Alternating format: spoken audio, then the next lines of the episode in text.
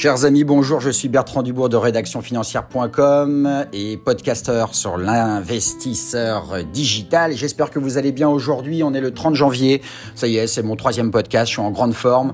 Aujourd'hui, je voulais vous parler de l'or. L'or, l'or. Faut-il investir dans l'or en général et en 2022 en particulier? C'est la grande question avec le grand retour de l'inflation. Alors quand on parle d'or, on pense à l'once d'or, le lingot, le Napoléon, ou encore les ETF qui ont parfois comme sous-jacent l'or. Alors il existe de multiples façons d'investir dans le substantifique métal jaune. Attention tout de même, l'or est hautement volatile, malgré les apparences. En somme, il existe de nos jours deux façons d'investir dans le métal jaune l'investissement dans l'or physique, c'est-à-dire acheter en direct des pièces ou des lingots, et l'or papier via un fonds commun de placement ou encore par le biais d'un tracker ou ETF.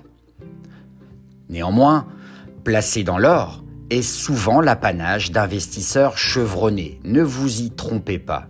Comme pour tout investissement, il faut réfléchir avant de se lancer dans le filon orifère et ne pas finir comme le chercheur d'or dans le dernier film des frères Cohen.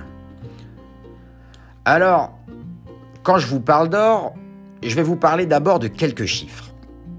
Selon un sondage d'OpinionWay, plus de 70% des investisseurs français pensent que l'or permet de se protéger contre les aléas de la vie.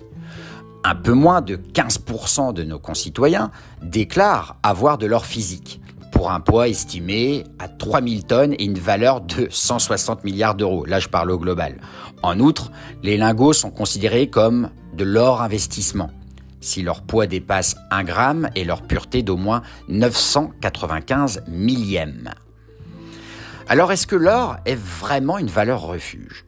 Alors certes, l'or peut protéger votre épargne, mais moi je pense qu'elle peut vous protéger que de manière résiduelle. En effet, l'or a joué un rôle manifeste pendant la crise des subprimes. Mais en 2020, il n'a progressé que de 5% au tout début de la crise sanitaire.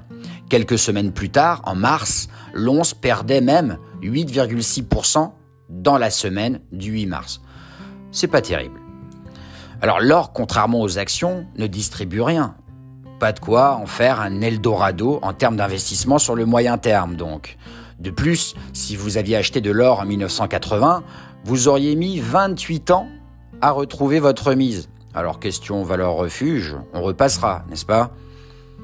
Alors quel support faut-il euh, privilégier pour acheter de l'or?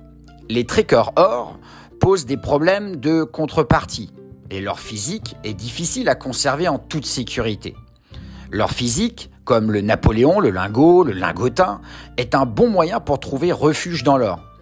Pour ça, il faudra s'adresser à votre banque qui dispose en général d'un service or. Si vous souhaitez mordicus investir dans le métal jaune, de manière cette fois dématérialisée, la meilleure solution est d'opter pour l'ETF Wisdom Tree.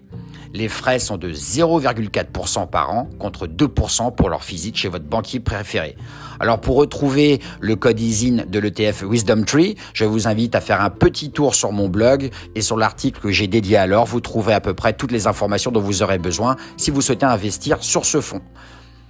Alors l'achat d'or physique induit une commission alors mieux vaut souscrire le métal jaune de manière digitale sur des sites qui font autorité. Par ailleurs, acheter à Paris non pas par snobisme, mais plutôt par que d'évidence, le marché en province est plus cher, faute de concurrence. Investir en 2021 dans l'or. Ne placez pas plus de 8% de votre portefeuille dans l'or. Le mieux est de s'en cantonner pardon, à 3% pour commencer, puis renforcer vos positions légèrement par la suite. L'or physique, comme le vin, est un investissement plaisir. Alors comment cote l'or physique? Ressortez vos manuels des corsaires malouins. L'or se mesure en onces qui équivaut elle-même à 31,10 grammes. Le cours de l'or est fixé par le marché des lingots d'or de Londres qui régule la cotation des métaux précieux sur toute la planète.